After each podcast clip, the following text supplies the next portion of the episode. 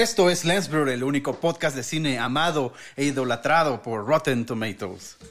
Get ready. Lights, camera, action, action.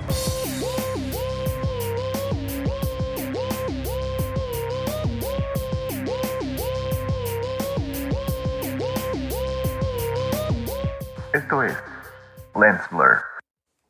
Te lo dije la semana pasada y lo confirmo. Está bueno. Solo es una buena frase cada mes, cada dos meses. No, no, estuvo bueno. Exactamente, qué, qué halago, ¿eh? Estos, que, Que la- os estoy siguiendo, la verdad. es- Sí, la verdad, sí. Me cae bien tu sarcasmo, Mario. Sí, No, no, no. Oigan, ¿ya vieron Dune? Que se estrenó hace un par de semanas. Sí. Yo, yo quería hablar hace poquito de ella y la verdad sí. Ya ves con todo lo que sí, estábamos hablando en la cámara lenta. Bueno, sí tengo algunas cosas que preguntarte, sobre todo a ti, Alex. No sé si tú ya la viste, eh, Miguel. o- Antes, antes de todo, quiero, quiero hacer Ajá. una queja pública. A ver. Quiero quejarme de Cinemex, porque yo la quería ver el sábado y no la pude ver porque Cinemex solo la tenía en español. ¿Cómo crees? Pues, yo, entiendo, yo entiendo que ahí en la agrícola oriental no saben leer, pero no es justo que la pongan. Saludos, en sobre todo. No, es que en serio, busqué como en cinco cines diferentes en toda esa zona como de Patitlán, Agrícola Oriental, Iztapalapa, y no, solo en español, y ¿Cómo? ninguna película, ¿eh? ¿Cómo Todas crees? las películas en español. Sí, hay cierto. dio mucho coraje. Y también en Cinépolis, también hay, hay por zonas, este, determinan, hay varios eh, Cinépolis que también po- ponen todo en español. Sí, sí, sí. Me parece una forma de discriminación sutil. No, no, no. Bueno, Diciendo analfabetas. no, bueno, pero también eh, creo que no, bueno, no tendrá que ver como por la pandemia o la crisis que las cines ya no pueden comprar No. pues, las mismas. No, desde hace mucho que, eh, o sea, por zona lo ponen, hay, hay varias zonas en las que ponen las películas solamente Ah. en español y hay otras en las que las ponen solo en inglés y es difícil encontrarlas dobladas incluso. No, eso sí. No tendrá, que ver, no tendrá que ver este tema que dijeron, se habló hace unos meses, ¿no? De que ya querían implementar que se doblaran todas las películas. Según yo ya se están doblando todas las películas, pero creo que esto de que en algunos cines estén solo en español o así es más como lo miden como por zona socioeconómica. Ah, pues. Discriminación. Sí, Las es- interlomas están todas en inglés. ¿Qué culpa tienen los de Iztapalapa? Pues sí, Eso pero- sí. Pues sí. Pues ve a Interlomas a verla, ¿qué esperas? Ay, sí. Entonces no la viste. Interlomas, estaba por Iztapalapa. no, terminé viendo una que se llama Ronda Error. Está buena. Ah, vale, vale. Bueno, lo que yo quiero incluso preguntarte aquí en vivo, Alex, es ¿por qué si te gustó Dune, este de nuestro querido Denis Villanueva, Ajá. y no el Snyder Cut? Si es prácticamente lo mismo. Las mismas Todo tomas. a ver, a ver, a ver. Una película, una película no son las tomas, o sea, es la historia, es si te, si te atrapa. Mi tema con el Snyder Cut es que es la misma película fea y chafa No, de a ver. 2017, pero con tomas lentas y de flojera. No, no, tú te. No, no, Exacto. tú te quejaste de una caminata de Ben Affleck dentro de un, de- dentro de un caballo, Sí. sobre un caballo de Y 20 me sigo minutos. quejando, no le aporta nada a la película. No, aquí Dune me gustó, a ver, yo quiero aclarar. Caminatas de 20 minutos en el Dune me gustó, me gustó la historia, me gustó cómo está hecha, aunque sí tiene varios momentos que son así de, ay, ya, avancen, por favor. La verdad, para Sí, mí. bueno, tiene, es el sello de Dennis, ¿no? Este, ya lo habíamos visto en Blade Runner 2049. Este, o sea, le da extensión a sus historias, ¿no? Además, como de ese tono, en ocasiones lentón, este, puede parecer lentón y un poquito pesado, ¿no? Para cierta, cierta gente. Este, pero me gustó mucho, digo, o sea, yo te- tengo la referencia de Du- Dune, de la original, ¿no? La que hizo Lynch este, en los ochentas con muy bajo presupuesto y el resultado fue muy, muy malo al final, ¿no? Y en cambio esta ¿Qué? película, este, ¿Dune es un remake? en cambio, en Me cambio esta acabo de película- enterar. Qué en fraude. cambio, esta, esta versión, pues ya como que mucho más completa, ¿no? En- tanto en producción como en sí la historia, ¿no? Como que ahonda de mejor forma. Es- exacto, producción la- americana, o sea, norteamericana es la tercera, Lío. O sea, ya hemos tenido dos versiones antes. No sabía. ¿A poco no habíamos dicho esto todavía en el programa? Bueno, no sé. Cuando hablamos de Lynch, ¿no? ¿No hablamos de Dune? No. No me acuerdo, la La verdad. mencionamos, pero como que no muy... Como que ese programa de, Dune- de perdón, de Lynch realmente para mí fue así como... Ay, blanco. Sí, estoy, o sea, lle- llegué, me desconecté completamente del mundo y terminó Como- el programa y Como ya. Homero estabas viendo caricaturas de los por 50 en tu cabeza. Me estaba imaginando al changuito con sus platillos. Exacto. bueno, pero sí, Yo, es yo no- un yo- remake. yo puse al pajarito. de- Ándale. Pero bueno. Yes. Pero sí es un, es un remake, justamente por eso eh, queremos hablar tantito de ella, pero bueno, si no la han visto, bueno, sin spoilers, sí les puedo decir que que es muy al estilo de Dennis. Bueno, por ejemplo, vamos a tomar un poquito con Blade Runner, ¿no, Mario? Lo podemos comparar un poquito a ese estilo. Ese Oye, estilo- pero y ahora que, que tuvo tanto éxito y que se confirmó una secuela, o sea, la original tiene una secuela. Así es, de hecho son... Que A ver, de hecho la historia original es un libro. Bueno, es una saga de libros. Son en total tres libros. Si Dennis quisiera hacer todas, le saldrían como cinco a ocho películas, depende de cuánto le quiera expandir. No, o Ay, sea, no, esta no primera parte no es el primer libro. no, no, no, no acaba, no, no, no. Uy, Dios mío. No, no, no, apenas es creo que la mitad. Franquicia de la misma duración de Harry Potter. o algo Sí, así es. O sea, este primer libro sí tiene una conclusión. Pero él mismo dijo, ¿no? Que él quería hacer las tres partes, es, dando, tres dando a entender que hizo la primera y le faltarían No, dos, no, ¿no? no, se refiere a las tres partes del libro, o sea, las tres novelas. Yo lo entiendo. Porque Pero- si no les... te- por eso te dije que le van a salir como ocho películas, si las quiere hacer así. No, por Dios, no. O sea, justo eso fue lo que me preocupó al final, que sí me gustó la película, pero sí es una película larga, que un poco pesada para mi gusto. Entonces cuando vi que apenas era la primera parte dije, hoy voy a tener que ver la segunda. De hecho, tengo entendido que Dennis incluso quería grabar las dos primeras partes, o no sé si hasta las tres, a la Peter Jackson, al mismo tiempo, pero por la pandemia ya no se pudo. Eso sí, no sé si estoy mintiendo, pero creo que, que sí, si no mal recuerdo. Esa era su intención. Bueno, y entonces decíamos que la de David Lynch eh, es mala eh, y la otra. No, mala. El Mario dijo todo lo opuesto. Mario dijo que salió un producto muy malo ¿Ah, porque sí? tenía bajo presupuesto. La verdad yo no lo he visto, es de la que me falta de Lynch. Mario diciendo que algo de no- David Lynch Oh, es no. es raro. No, esto sí está raro. pensando mucho en la tomar. de Lynch, es la peor película de Lynch. O sea, Ah, cañón. No, no. Déjenle hecho un buen fondo porque...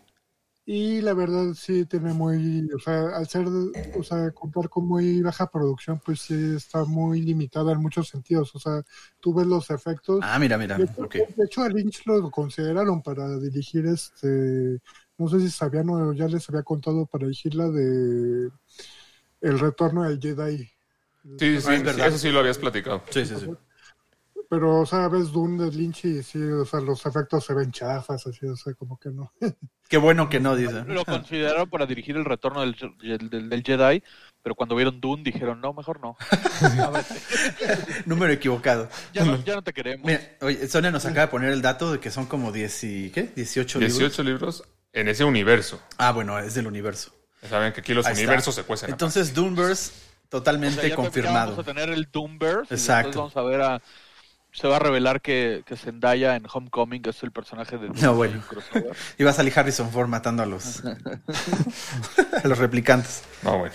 Sí, sí, sí. Oye, Pero, eh, ok, entonces, en tu opinión, Raúl, vale la pena Sí, este, mucho la este pena. remake. Es O sea, un muy buen remake. Creo que, digo, no sé si hemos pensado esto, pero ¿qué es lo que hace un buen remake bueno? No sé, pero esto creo que es muy, muy llamativo. ¿No sabes? Pues yo sí sé lo que hace Bueno, un buen vamos a remake discutirlo. bueno. Vamos a, a ver, a ver, según O sea, hay es. películas de las que se presta hacer un, un remake, como en este caso Doom, que o sea, como bien lo mencionaba Mario, a lo mejor las versiones anteriores no eran las mejores, como por ejemplo eh, Nace una estrella, la, la última que vimos, que a mí me pareció muy buena, la de Bradley buena. Cooper con Lady Gaga, porque esa eh, va...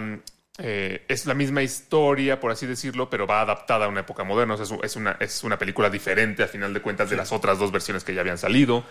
Eh, em, ¿Qué otra película ha tenido un remake? Hay, a lo mejor películas que son a lo mejor ya tan, pero tan viejas que, que requieren un poco esta parte de, de hacer un, un remake para poder contar esa historia de la forma en la que a, lo mejor antes no se podía. Pero al mismo tiempo hay películas muy viejas que son súper clásicos que si hacen un remake pues no va a ir a ningún Claro. lado, como lo, como lo hablamos ya en su momento de, de Ben Hur, como Scarface serie... que viene. Ajá, como Scarface, como si quisieran hacer un remake del Ciudadano Kane o Ah, cosas así, ¿no? es, es verdad, Mario, y también suena a Taxi Driver, un remix de Taxi Driver. Imagínate. Pues, remake, menos no. Un es. en el Spotify. Perdóname, un remix, un remake. Sí, perdón, un remake. menos que lo protagonizara Ryan Gosling, este, no le, ve- no le vería futuro, ¿no? Ah, bueno. No, no sé con quién Ah, sea. es que yo, yo creo que yo creo que ahí, eh, por ejemplo, ahorita Alex dijiste que si son súper clásicos, no se le- yo, yo difiero, fíjate, porque al final de cuentas hay eh, cada cada día nace un niño, bueno, no uno, miles de niños nuevos, ¿no? Y nuevas generaciones. No sé, por ejemplo, me viene a la mente Juego de Gemelas, que la uno, bueno, la- no la uno, la original es como hiper clásico, pero de los 50 y malísimo. Pero sí era hiperclásico realmente. No, ¿verdad? Pues según yo sí, o sea, sí, era como famosa. Según era yo es como sabido que es un remake, pero esa original no, no pegó sí, tanto. no. Según yo, eh, no sé. No, yo no vivía en esas Pues épocas sé, tampoco. yo tampoco. No, yo, yo hasta que hicimos ese Pero programa. yo creo que el remake superó por muchísimo a la original, pero porque es la que nos tocó, al final de cuentas, ¿no? Eh, no sé, por ejemplo, esta de Dune, yo no sabía que había una precuela y pues para mí es como que la que me va a tocar y supongo que es como lo que me pasó, por ejemplo, con, con Star Wars, que la, la, la segunda trilogía, el episodio 1, 2 y 3, es con lo que yo conocí Star Wars. Entonces, cuando yo vi las primeras, bueno, la, la- trilogía de Anakin, llamémoslo así, y para mí fue como, oh, wow, sí se ve muy padre. Y luego vi las primeras tres y fue como de, ah, estos efectos se ven muy chafas. Entonces a mí me gustó más la trilogía de Anakin que la trilogía original, porque es la que yo conocí. Sí, o sea, no, no, no, no aplica en todos los clásicos, por así decirlo.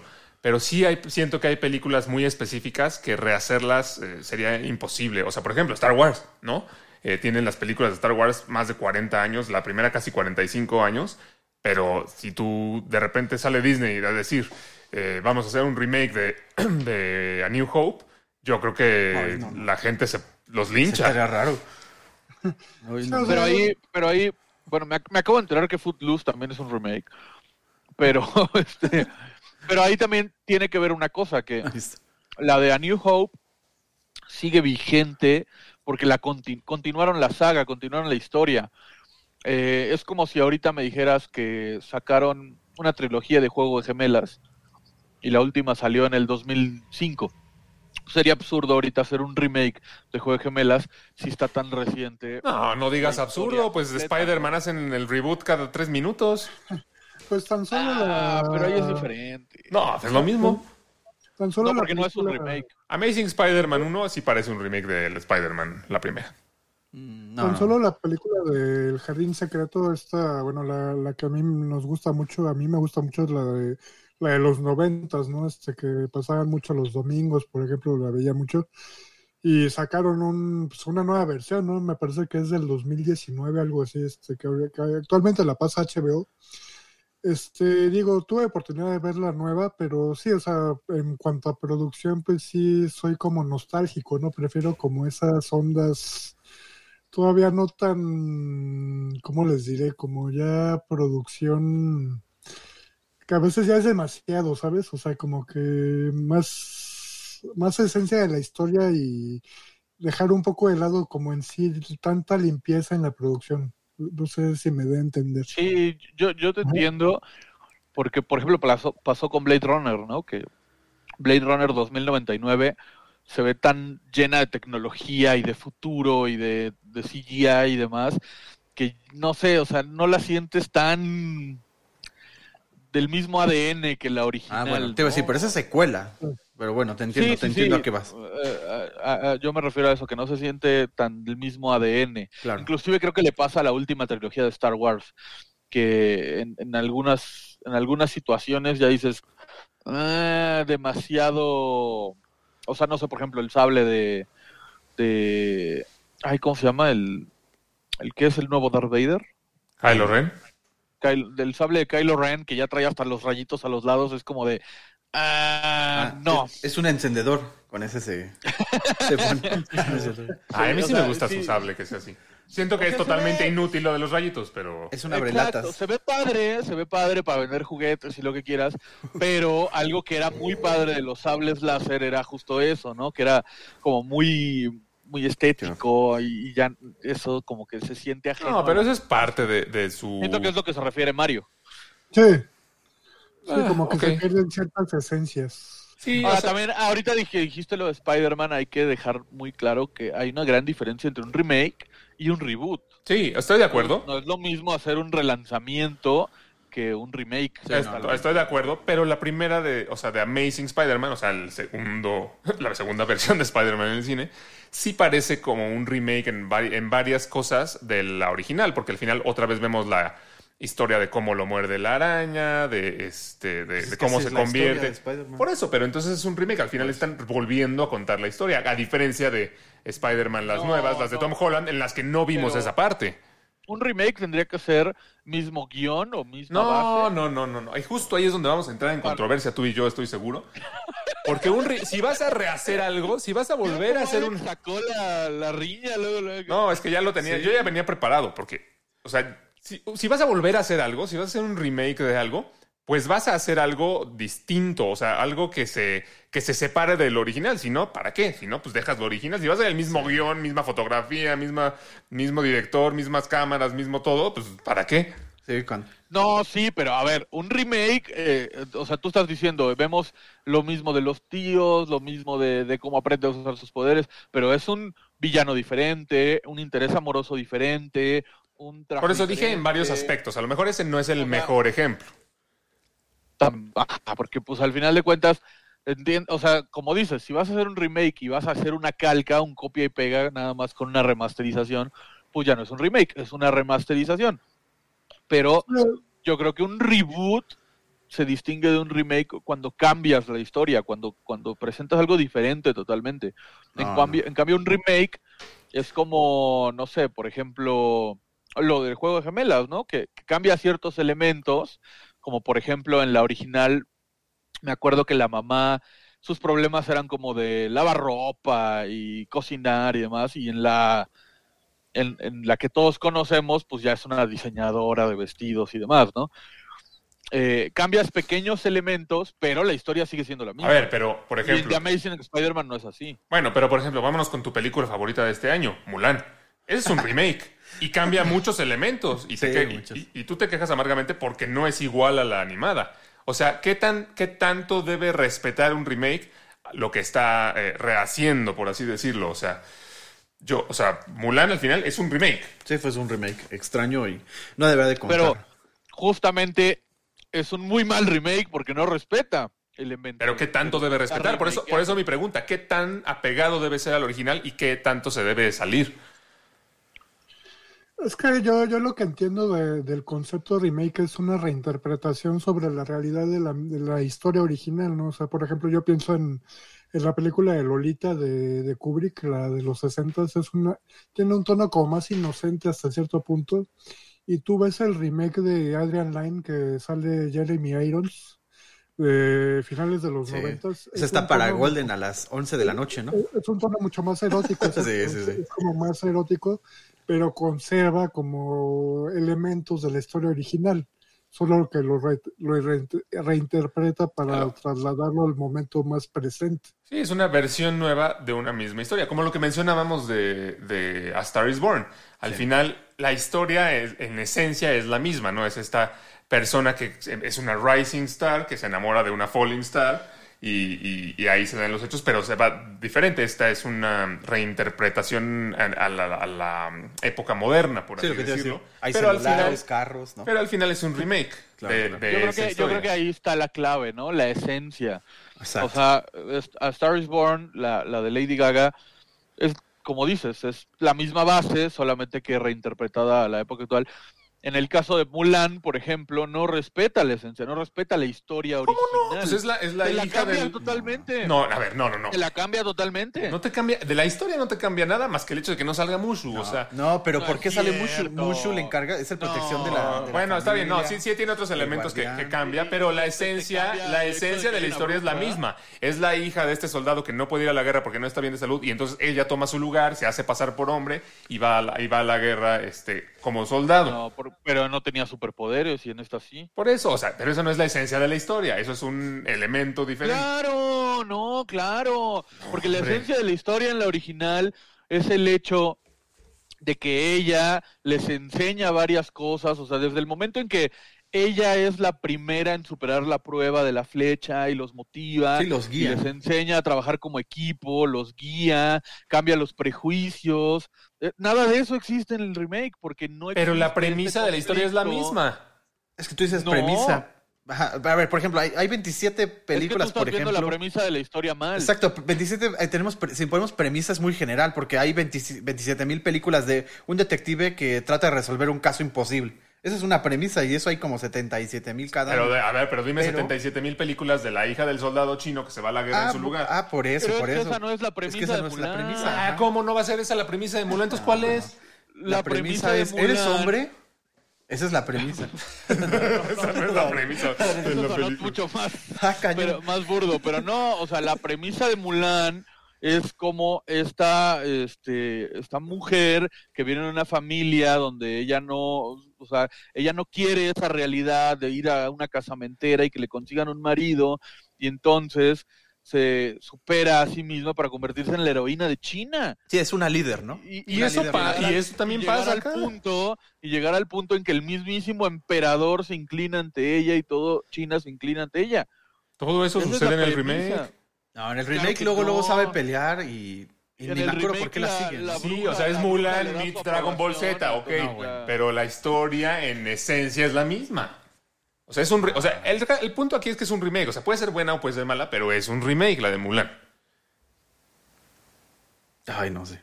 Ay, sí, sí, Pierre está comiendo. Es un remake. Mientras o sea, yo sí piensa. estoy de acuerdo con eso. Sí. ¿Tú sí? ¿Tú sí estás de acuerdo? Es como, o sea, es, es- y eso es, es en todos los live action No, de. no, no, pero a ver, tu pregunta fue, ¿qué es lo que hace un remake, un remake, o qué hace bueno o malo un remake? ¿Hasta dónde, te- hasta qué punto No, yo pregunté qué tanto respetar? deben respetar. Ajá. ¿Hasta qué punto debe respetar? Y yo te estoy contestando. Un remake tiene que, o sea, un remake por default tiene una predecesora. Sí. Si vas a hacer algo diferente y si vas a hacer algo nuevo, entonces no te bases en una predecesora, haz algo nuevo. Si vas a hacer un remake, tiene que respetar la esencia y la premisa de la predecesora. Que lo respeta. Es la misma No esencia y la misma, la misma historia. Ok, tiene varios elementos diferentes. Tiene una bruja que no salía. Tiene un. O sea, tiene, todo una ave- diferente excepto lo que tú dices. No, tiene un ave que reemplaza a Mushu. Tiene, o sea, pero la historia es la misma. Es la hija del soldado que toma su lugar hasta y va ahí, a la guerra en hasta lugar. Esa es la historia. O sea, todo lo demás que la rodea, ok, puede haber diferencias. Pero, la, Pues sí, pero pero es. entonces me estás, eh, con tu argumento me estás diciendo. Tú lo que quieres ver es que- escena por escena la caricatura y no. con tu argumento, con tu argumento me estás diciendo que Mighty Dogs de Disney y Golpe no. Bajo de Adam de Adam Sandler son un Sí, remake porque- una de la otra, Exacto. porque tienen la misma premisa. Sí, de un equipo que no creían ellos mismos y se Ajá. superaron y ganan. No, no es lo Mighty mismo. Dogs es de O sea. Mulan incluso Seguro utiliza la visto. misma música. Mulan no tiene música. O sea, Solo a ver, las dos tienen ambiental. música. Las dos tienen. qué Eso es música. Eso es música. música. A ver, en los. En, A ver, no espera, tiene Leo. música, toda la película es Ah, silenciosa. Espera, Leo, ahí no puedo ayudarte. ¿Cómo que no tiene música? Pues no ¿Qué tiene, te- la- la- el remake no tiene Ah, el remake, el remake, sí, sí, sí. Claro que no tiene tiene Tú dices música. piezas musicales claro para que tiene, cantar. o sea, tú, ajá, tú dices a ver, canciones, ah, tú dices canciones para cantar. Yo estoy hablando de música. Sí, Alex Tiene está hablando de score. Sí, sí, sí. Mientras Mulan está ahí descubriendo que tiene superpoderes y de pronto, así al, muy al fondo, con el eco de las montañas se escucha. "Ah", eso es música. Es Por claro que es música. ¿Sabes lo que es Ah, música? ¿No sabes lo que es música? Tenemos ser cual veloz. Eso es O sea, música. no, no, no, no. Una cosa, fuerza. una cosa son canciones con letra cantadas por los personajes y otra cosa es que haya música, o sea, notas que están siendo interpretadas por instrumentos y utilizan la música de la original. Esa es la Te- música que Pero te estás yendo ya al significado del diccionario. O sea, por favor. A ver, música es música. Aquí en China música es música. tiene música porque Es como el si me dices, eh, no, no, güey. No, te voy a poner aquí si es No, remake. pero- El Rey es León. interpretado por un instrumento, ¿no? No, ¿Qué? pero para, para, para que se No, pueda. bueno, estás hablando de música. Tú, tú piensas en la premiación de los Oscars, cómo premian la música, o sea, premian mejor soundtrack, ¿no? Sí. Que es como las canciones y todo eso. Y, el score. por otro lado, pres- pres- exactamente el score, que es como la música en sí. La música emociona, emotiva, ¿no? convención de la película. A ver, Mario. ¿Y A ver, Mario, contéstame. Mulan, el remake, puede ser nominada a score o a soundtrack por la música a la que se refiere Alex? No tiene que ser nominada para que exista No, no, no, la música dentro de la película. ¿Puede ser nominada o no? Pues digo, sí. O sea, Si existe, sí, ¿no? Es que según yo no. ¿Qué? Según yo no, y te voy a decir por qué. Porque tanto el score como el soundtrack no, o sea, no admiten música ambiental o música contextual para ser nominadas. Y esas canciones a las que El score es música ambiental. mm, No, Sí, a ver, ¿qué, qué entiendes tú por score? O sea, partamos de ahí. Pues el score es una canción No, como tal grabada no. para la película. No, es la música Sí, que va acompañando la acción de la película. No tiene que tener este, letra ni nada. Sí, de hecho se le, llama- se le llama score porque marca las que no- es que acciones. no sé cómo a sentir. explicarlo. Por ejemplo, la de. ¿Cómo se llama? Dunkirk. Dunkirk fue nominada a mejor score. Porque cuando están en la batalla y demás, y se escuchan los balazos, se escucha una canción de fondo, una. Ay, es- Sí, me es como un ambiente, ¿no?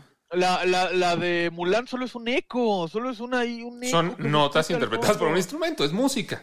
Válgame, el programa de O sea, música. justo como lo dijo Mario, por eso hay un premio a mejor canción y hay un premio a mejor score, que es mejor música. La música instrumental que tú escuchas. Ay, no, válgame. A ver, por favor, cambiemos esto porque luego otro día, otro día tenemos Bueno, un o sea, el, y el el punto aquí es que, o sea, Mulan, o sea, sea buena ver, o sea mala, eso, es un remake. ¿Está bien o está mal? O sea, respet, Sí, no, según Miguel, no respeta lo Sí, suficiente. para mí también no Yo lo que digo es, o sea, a mí tampoco me encantó, la verdad, la, la Mulan, el remake de Mulan, pero claro que es un remake. O sea, al final, yo lo que siento es que un remake eh, no debe ser, no es necesario que sea tan apegado. O sea, puede serlo, pero no tiene a fuerza que ser eso, tan apegado a la historia original. Tengo entendido que esa fue la razón por la cual no les gustó mucho la del Rey León, Exacto, la nueva, live exacto. action. El Rey León eh, tiene dos particularidades. Por un lado, es una calca tal cual, escena por escena de la animada, que yo siento que no era necesario porque hay escenas que no, no aplican tan bien en un live action, bueno, que sabemos que era animada también, pero que se ve muy realista, que en una caricatura. Pero por otro lado, hay mucha gente que se quejó de que los animales no tenían expresión y querían que le pusieran la cara del Simba caricatura al león real. Entonces ahí es una contradicción total. Qué estupidez. Entonces, ¿para qué están haciendo un remake si lo que quieren ver es la caricatura que ya ahí está? La pueden ver en Disney Plus. Sí, digo, en esos casos yo tengo mi reserva, o sea, si, si considerarlo co- remake como tal, o sea, el traspaso de, de lo que fue la película de caricatura a live action, porque son ya estilos diferentes, ¿sabes? O sea, a lo mejor si fuera de live action a live action o de, o de animación a animación, sí se podría considerar remake como tal. Pero al final están rehaciendo una historia, ¿no? Con los mismos personajes y todo. Eso, eso es, eso es cierto, eso sí es verdad. Mm.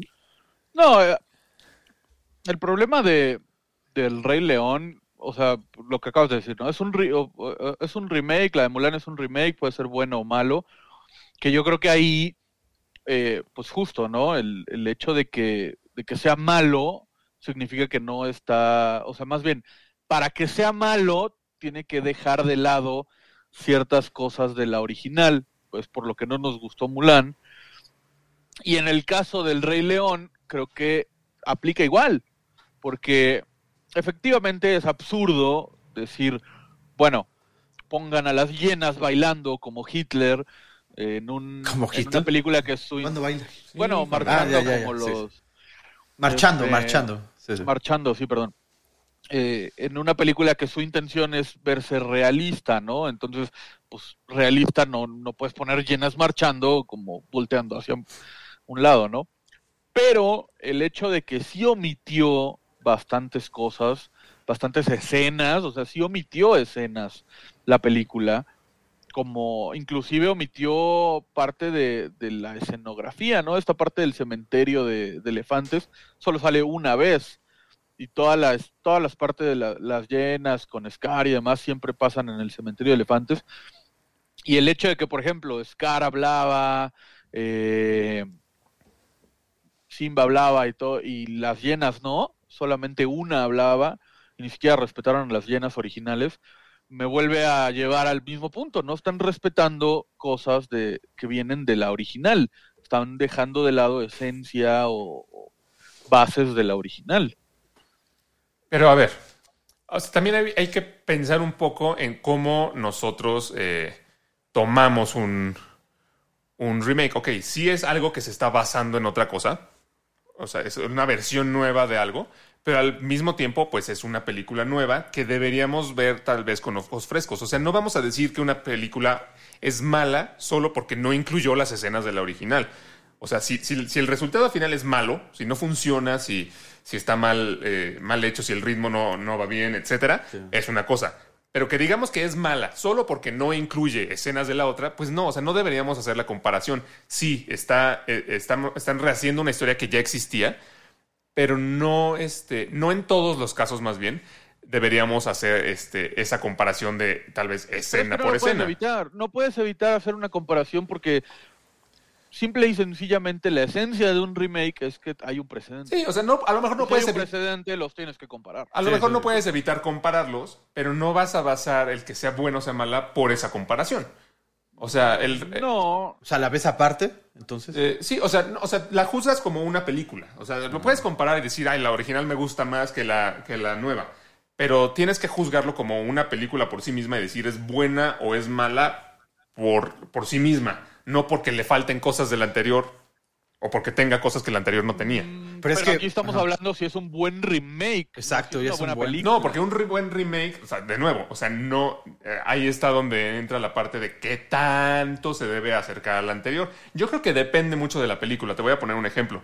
Eh, creo que eh, creo que no está mal eh, hacer versiones distintas que, que se salgan a lo mejor bastante, pero hay casos específicos en los que un remake sí debe respetar por el impacto que tuvo una, eh, la- una versión original. Y te pongo el ejemplo, El planeta de los simios es un, pues, un super clásico del cine que además tiene como un mensaje muy específico. Sí, la de ¿no? 1960. El- el- el- este final cuando, eh, cuando el personaje se encuentra la estatua de la libertad enterrada en la playa, eh, que da a entender que, bueno, la humanidad por su, por su ambición y por su eh, egoísmo terminaron destruyéndose a sí mismos y entonces los simios eh, pues tomaron Sí, como tomaron, ¿no? tomaron el planeta, pues es un mensaje muy claro y muy específico de esa película. ¿Y qué pasa en el 2001 cuando Tim Burton hace su versión?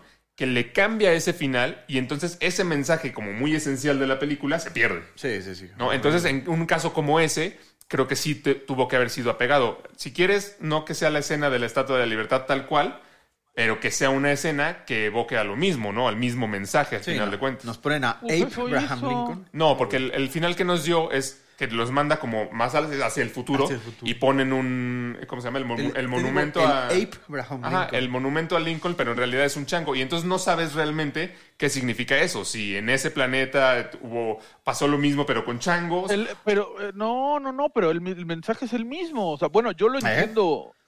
No, una cosa es destruir. En aquel entonces, no, no, no, yo, o sea, yo, yo lo entendí en aquel momento así y lo sigo entendiendo así, que él eh, se sube a su nave pensando en que va a regresar a su época y termina viajando más al futuro y se da cuenta de que lo que logró, o bueno, más bien lo que pensó que logró antes de irse, no sirvió de nada, porque antes de irse mata al, bueno, se muere el general este y, y libera a los humanos para que convivan entre ellos, ¿no?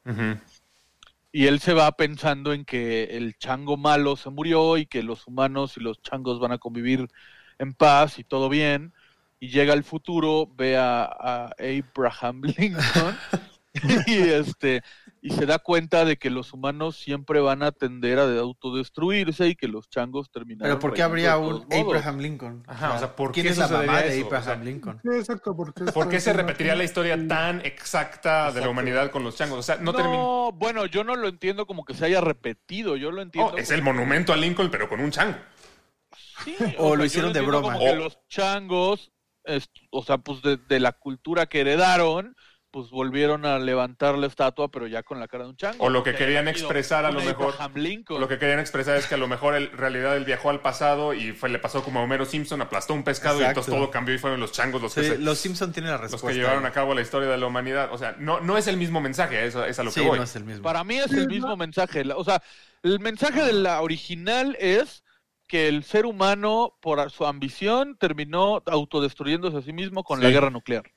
Acá el mensaje es que el ser humano, no importa cuánto lo ayudes, de todos modos se termina autodestruyendo a sí No porque, mismo. no, porque ahí lo ayudaste solo matando al chango malo y haciendo Y que convivieran. sí. No, en ningún momento eh, viste que la humanidad otra vez volviera a ser la, la especie dominante. o sea, Sí. perfectamente los changos pudieron seguir siendo dominantes Exacto. y simplemente ser amigos de los humanos. O sea, en ningún momento. Pero no fueron amigos, porque al final de cuentas. por eso, por eso, pero ahí, pero no, no- que uno de los símbolos de la libertad de los humanos, porque ya saben que Hollywood pone a Estados Unidos como el mundo entero, eh, el- uno de los grandes símbolos de la libertad de Estados Unidos y que para ellos es del mundo, termina eh, levantándolo los changos como para ellos. Porque Por eso, o sea, los humanos no pudieron convivir. por eso, pero no das a entender en ningún momento que los humanos se volvieron a autodestruir. Sí, no, no.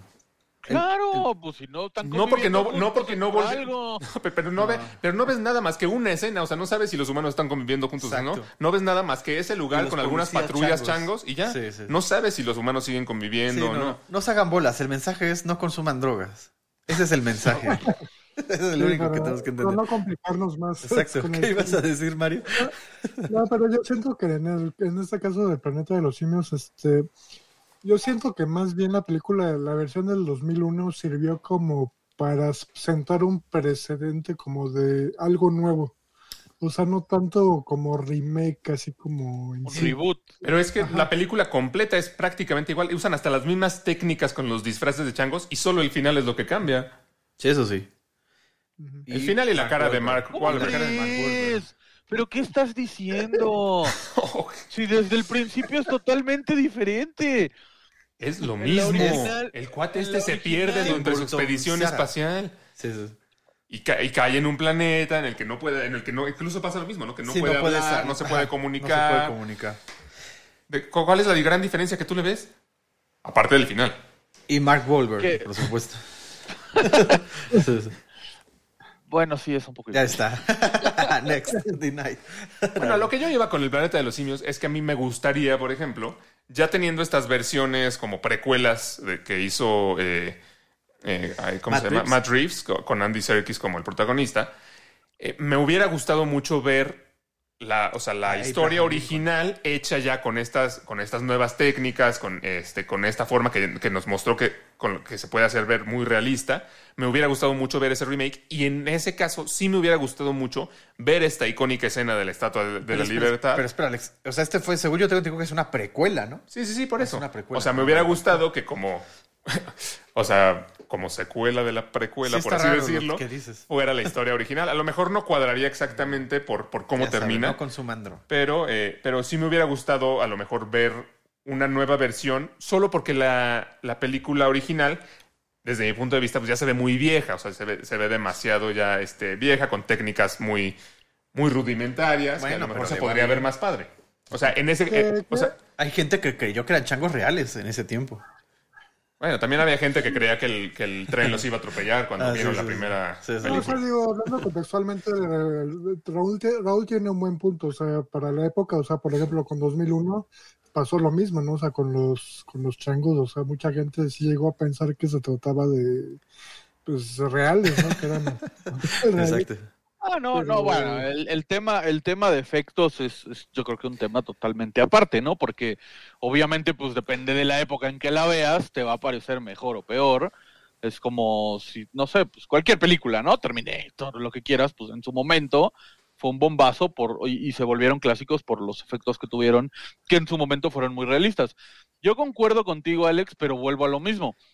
¿Qué pasaría si te dicen un mago lo hizo y en lugar de que los, salga la estatua de la libertad ahí toda destruida porque cayeron unas bombas atómicas, salga, este, no sé, una bruja que fue la que aniquiló a la raza humana Ah, y le raro. dio la voz a los... Me cagaría porque sería lo mismo, sería totalmente el La mensaje maga- diferente. La o sea, maga mona.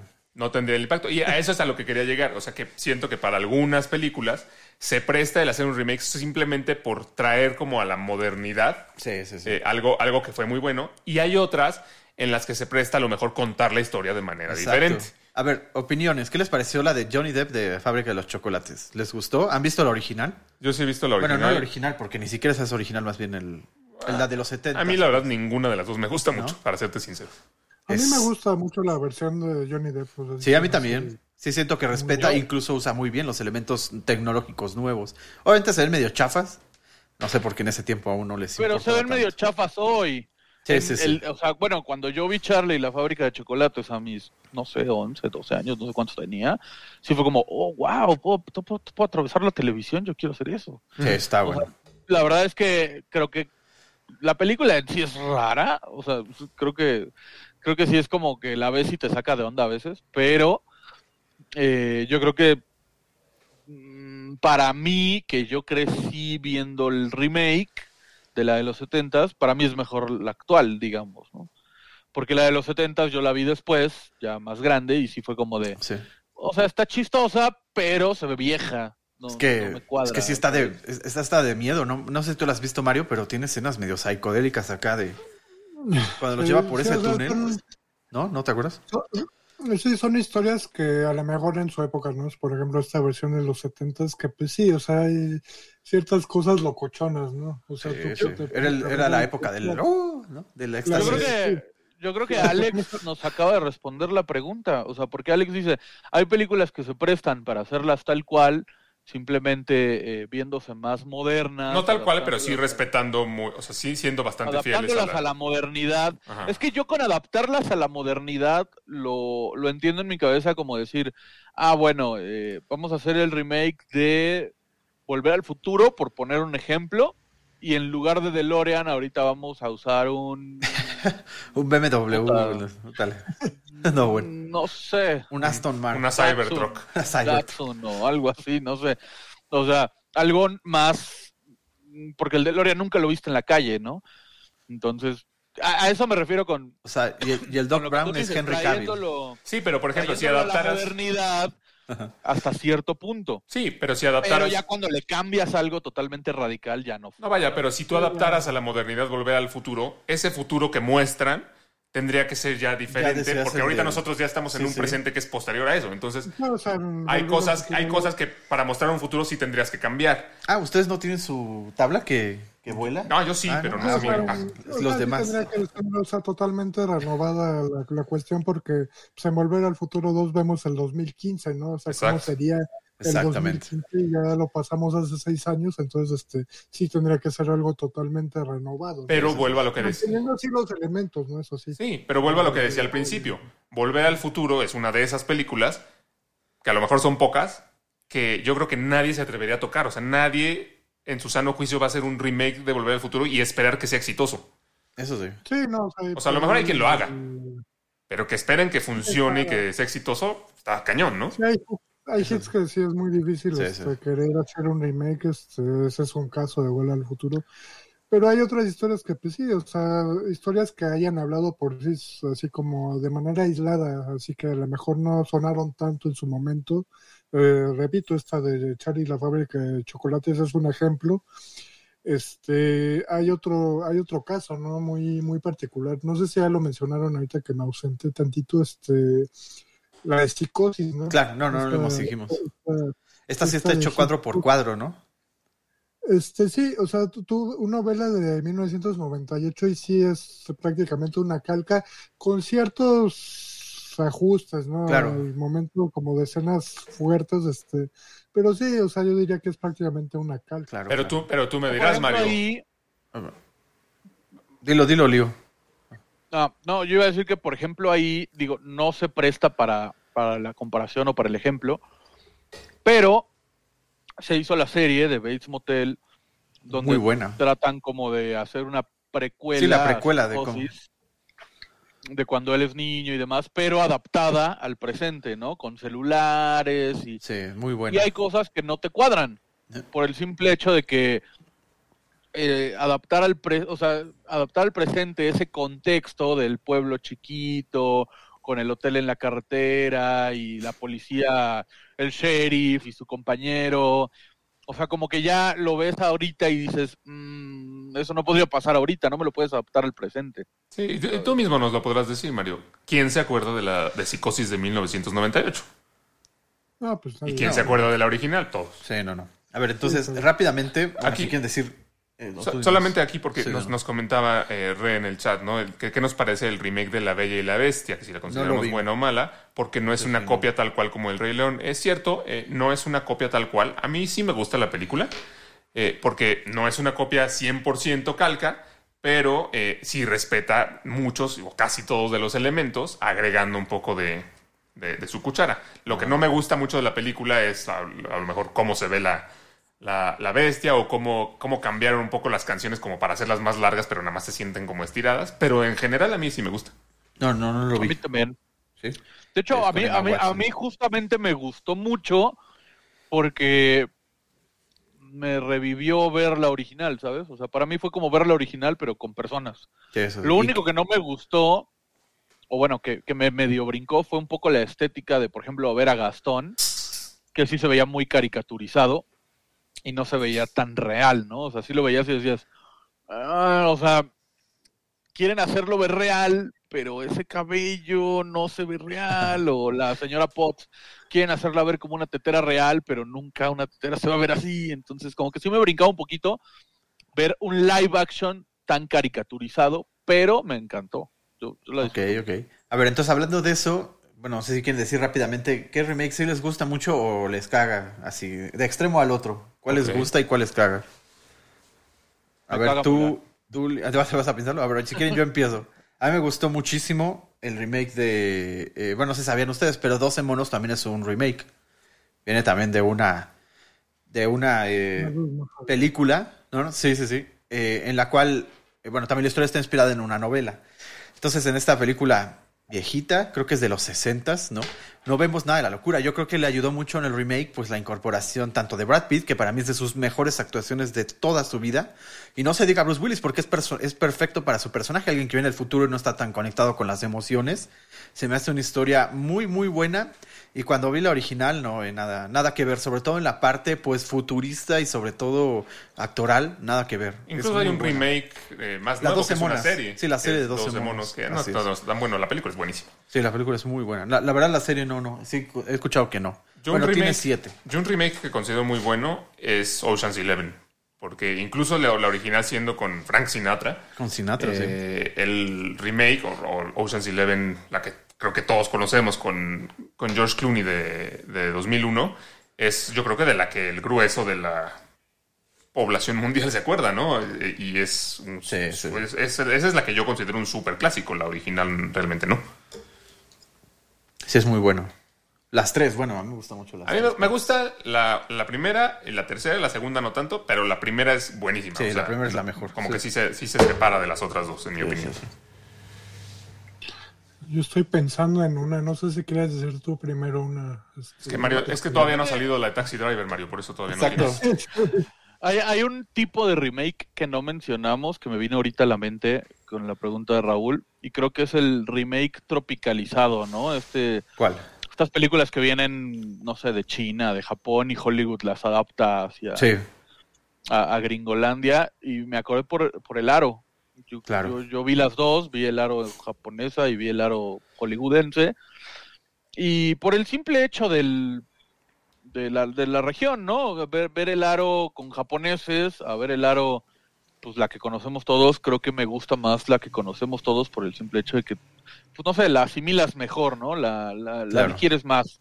Entonces, ah, por ejemplo, a mí me viene a la mente el aro, a mí me gustó el remake del aro. Sí, al final eh, dicen que Ringu, la original, es, es mucho mejor y da mucho más miedo, pero creo que, o sea, justo lo que, lo que mencionas, el hecho de estar hecha como, como de occidentalizarla, Es por que así si te dan decirlo, risa los japoneses. Se hace- es más- se hace más digerible, o sea, se, se hace más digerible que verla eh, a lo mejor en su idioma original. Sí, y eso demás. sí. Sí, Eso sí. ¿Y Claro. tú, Mario? Ahorita ya me, ya me acordé de una, este, Escape Fear, ¿no? Esta de, de- que hizo Scorsese en el 91. Yo no había podido ver la, ori- la original, la de 1962, que sale en Gregory Peck y Robert Mitchum, que de hecho ambos salen con su papel original, pero invertido, ¿no? O sea, uno que era el malo en la original ahora es el bueno. Órale, eso sí no, no me lo imagino. Órale, órale. Wow. Sí, sí, no- si hace mucho no la ven, este, veanla otra vez, este, son los personajes al que representa el abogado de, de Max Cady y, y el que trabaja con el, con Nick Nolte, o sea, son esos dos, No, pues este, no. los que salen en la original, este, y me gusta mucho como la adaptación que hace Scorsese, o sea, con la música, ¿no? Así como de suspenso, con el score de Bernard Herrmann, así que te mantiene así como, ¿qué va a pasar? pasa algo muy similar a, por ejemplo, con Lolita, ¿no? Que les decía que es como más inocente el asunto. Aquí también ves la original y es como más inocente, ¿no? Como estas insinuaciones que hay de, de Max Cady con la hija del abogado, este, se muestra como más, ya como de manera más explícita, explícita en la, en la nueva, ¿no? Y sí me gusta mucho el remake que hace Órale. No, pues habrá que verla. Yo, bueno, yo me quedo con el remake de Bob Patiño, pero ay, No, bueno. Vamos a noticias. Estas son Lens News.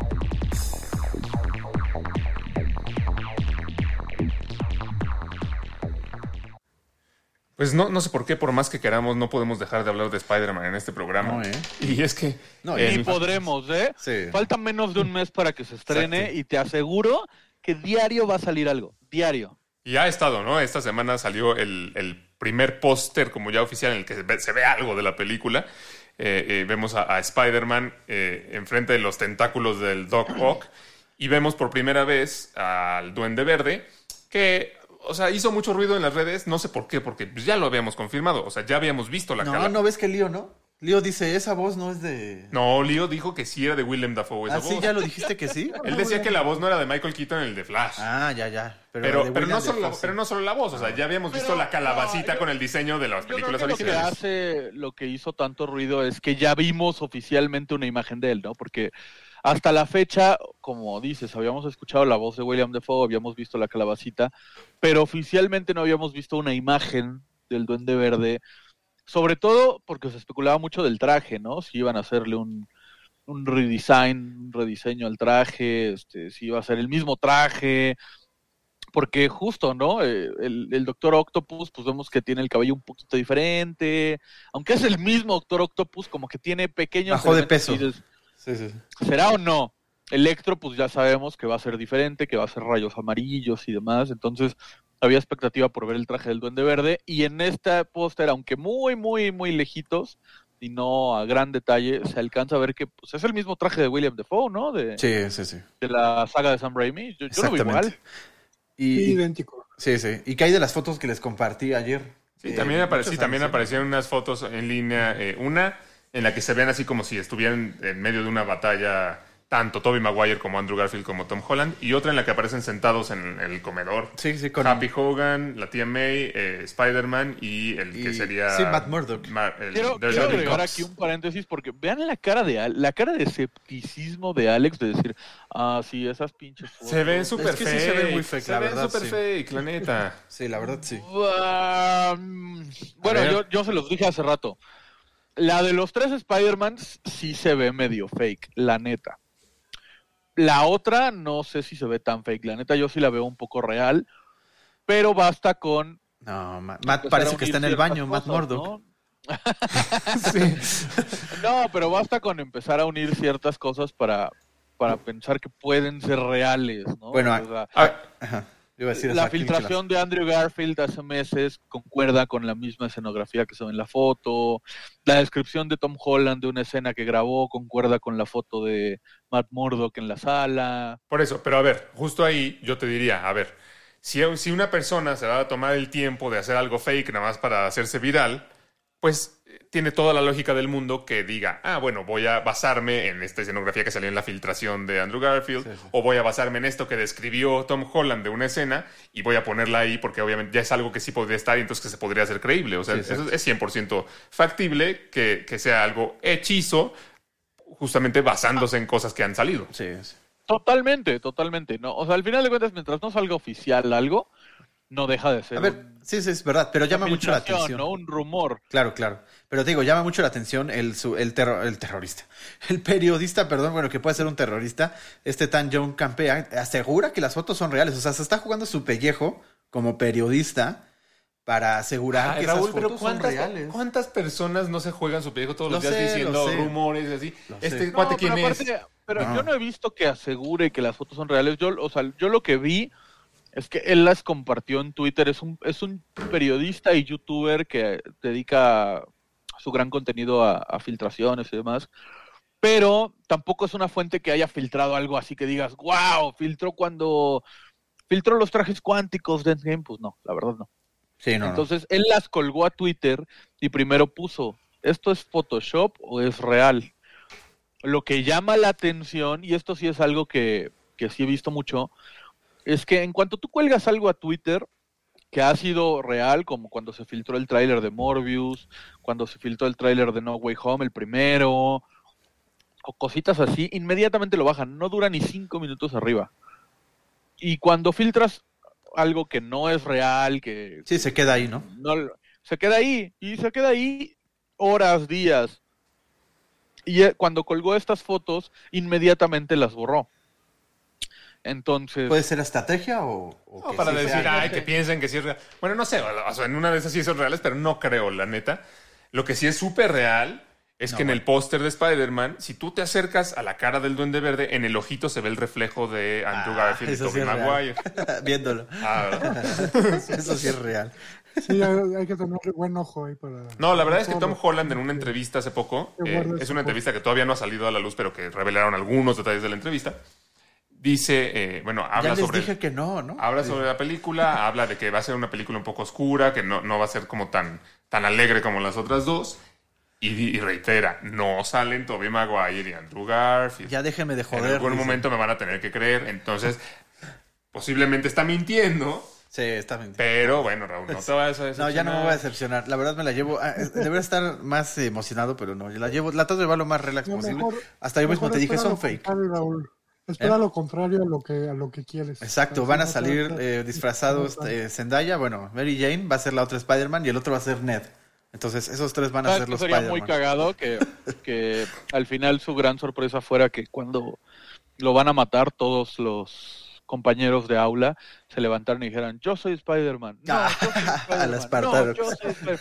y Sony te diga no había tres había quince Oh, no, malísimo. Qué horror, qué horror. Válgame. Oigan, finalmente, después de ya, tiene como dos años, ¿o cuánto Sí, tiempo hemos años. esperado? Eh, ya tiene eh, próximo estreno Better Call Saul, la sexta y última temporada, ¿no? estoy es. muy enojado ¿Por qué? Porque la van a dividir en dos Sí, la dividen. ¿Por qué chingados tienen Pero también si lo piensas, Breaking Bad hicieron lo mismo. Bueno, espérate, la van a dividir en dos partes, pero tomemos en cuenta que las temporadas anteriores de Better Call Saul son cortitas, ¿no? No, son, no eran Sí, de 13 son- capítulos, ¿o sí? No, son como de 8 No, 9. son A ver, te lo busco. No, son de 11, do- 11 13 capítulos. A ver, que, que- que Raúl averigüe, porque según yo no son de 13 capítulos. La van a dividir en dos, va a, pas- va a salir la primera mitad a principios del año y la segunda mitad eh, al final del año. A mí no me parece tan mal, eh, porque pues a mí, a mí de por sí porque no me gusta. la única porque eres la única persona rara en el universo que le gusta ver las, No. las series un capítulo son. a la semana, pero Sí, sí, son de también. 10, Alex. Ah, bueno, son de 10. Esta va a ser Bueno, un las poquito dos- más larga. Las únicas dos personas Bueno, pero raras que 6 y les 7 gustan las capítulos, eso muchas series lo hacen, no me parece tan mal. A lo mejor es justo para que no tengas que esperar hasta finales del No, próximo año para... No, o sea, No, imagínate, no, nos caga esperar un segundo.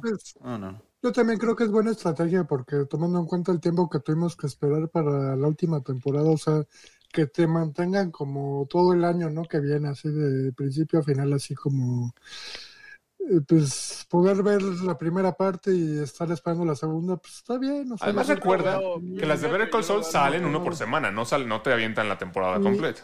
y me da mucha curiosidad. Y, y- ¿Qué y va a aquí tampoco te la van a aventar completa, te van a aventar uno por semana. Pues sí, porque acuérdate que Better Call O Saul... sea, qué mierda, güey.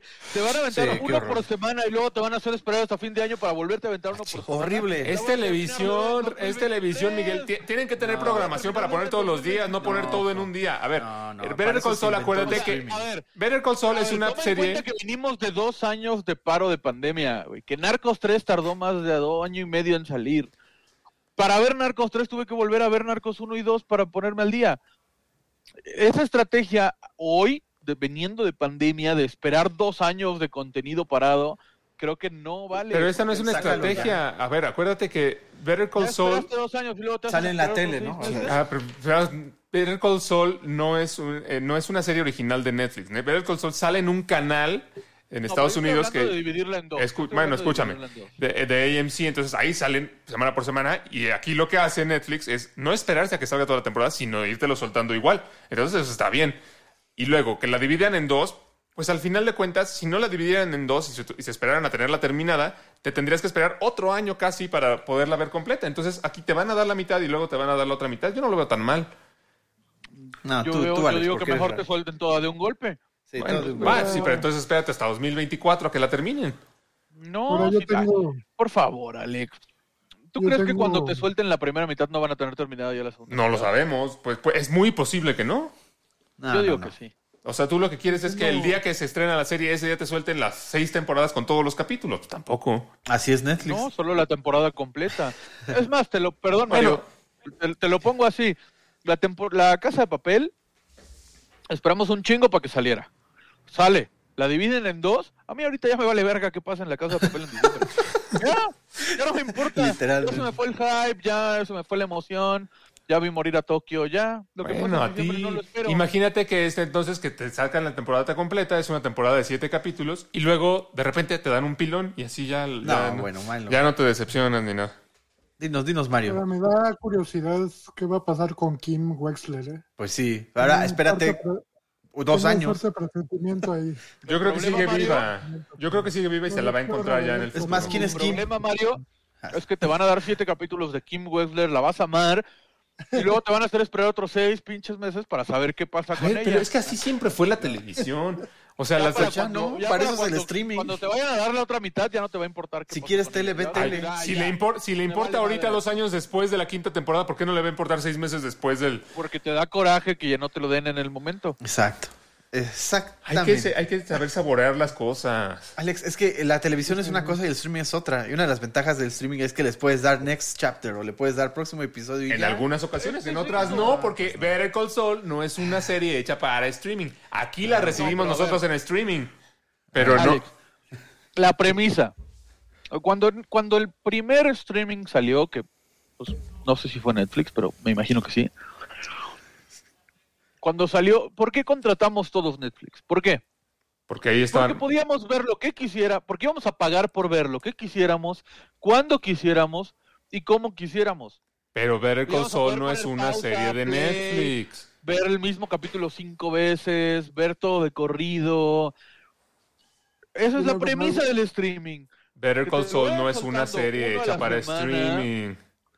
Que te lo vayan soltando uno a la semana o te lo dividan en dos, rompe totalmente la premisa del streaming. Better Call Saul Bueno, no está no hecha para streaming. Que no me cobren de, de que salga la... O sea, cu- veo la primera mitad y que no me cobren hasta que salga la segunda mitad.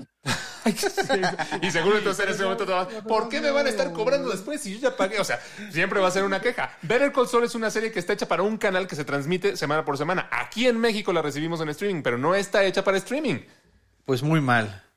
¿Por qué no la hicieron para streaming? Bueno, pues, Exacto. no la hicieron para streaming. Pues, ¿Qué quieres que hagamos? Escúchale recomendaciones, ya, ya. de Netflix para poder ver, ver el Cold Soul, disfrutarla así total en su totalidad y y pero no, yo estoy de acuerdo con Alex, o sea, este, este tipo de series, el formato es así y, Y te chingas, como pues sí.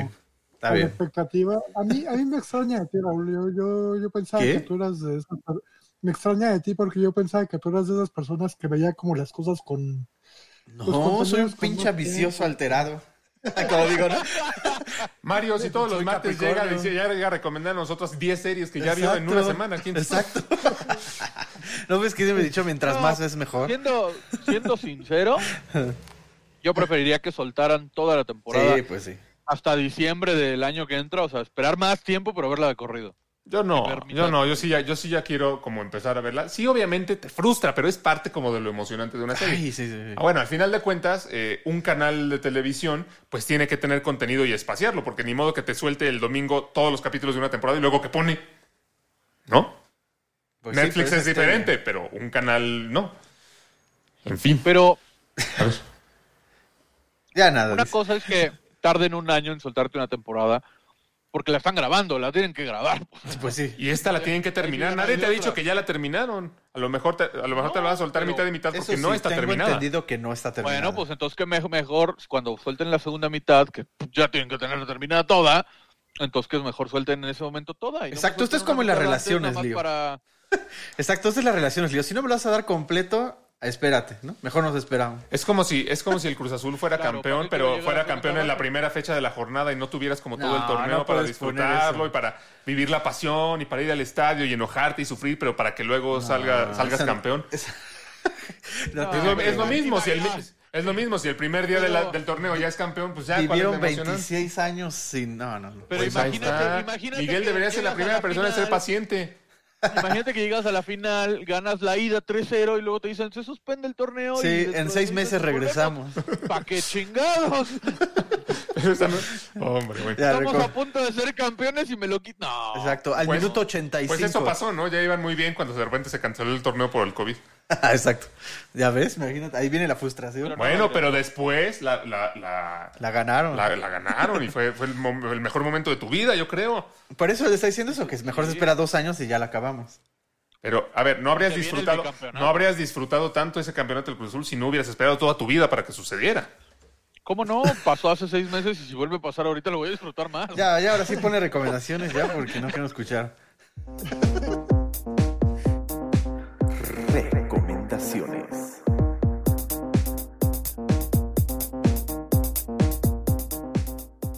Ya, Sí, ya me voy a aprender los botones.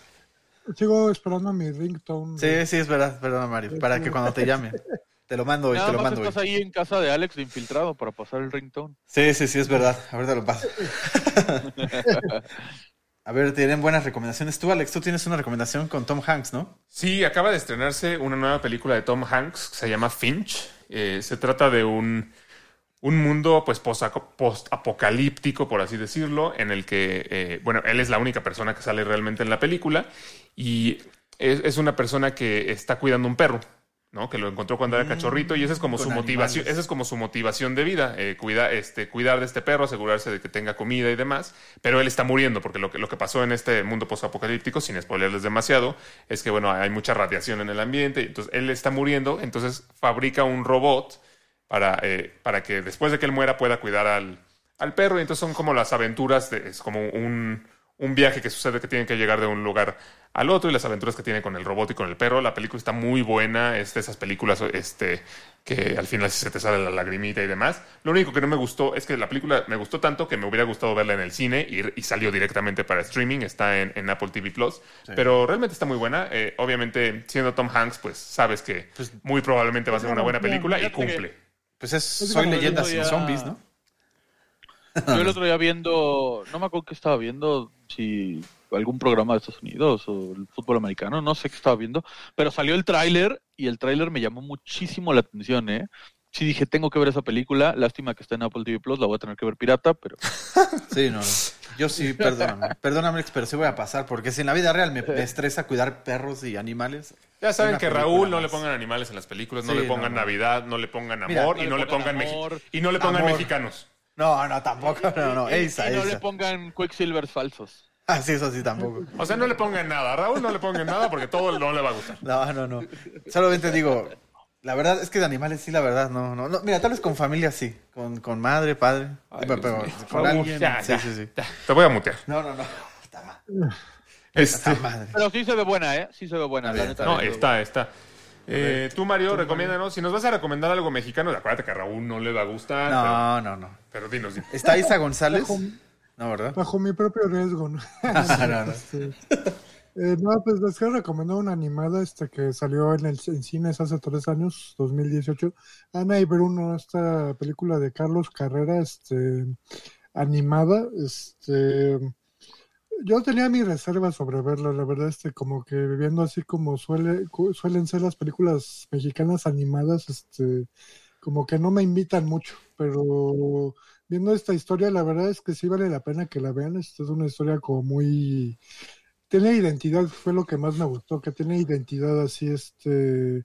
Me, po- me pongo a pensar, por ejemplo, en el caso de Coco, o sea, que es un- no es una película mexicana en realidad, este Coco, pero pues ves Ana y Bruno y sí, hay mucha identidad, así como de lugares, como de forma de hablar. ¿Y de qué trata más o menos? Es una niña que... Se llama Ana. Sí, se llama Ana. que es llevada a un, a un, este, internado con su madre y se va a ir develando poco a poco que la es que no se las quiero spoiler, spoiler, este bueno los deja el papá y el caso abandonadas a, a- Ah, vale, a la vale. mamá y a, y a la, a la hija este y ahí se va develando poco a poco la historia no este no, no, no quiero contar más porque no se las quiero Vale, spoiler vale.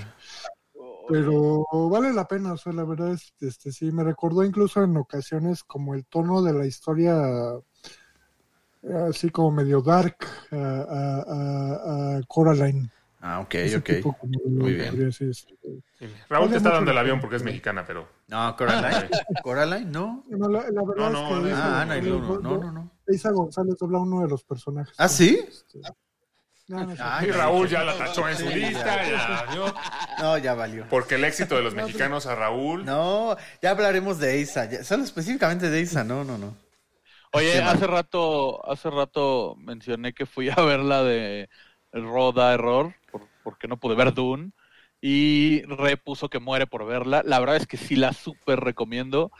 O sea, no es una película que vaya a cambiar la historia del, anima del cine de animación. De hecho, la siento muy...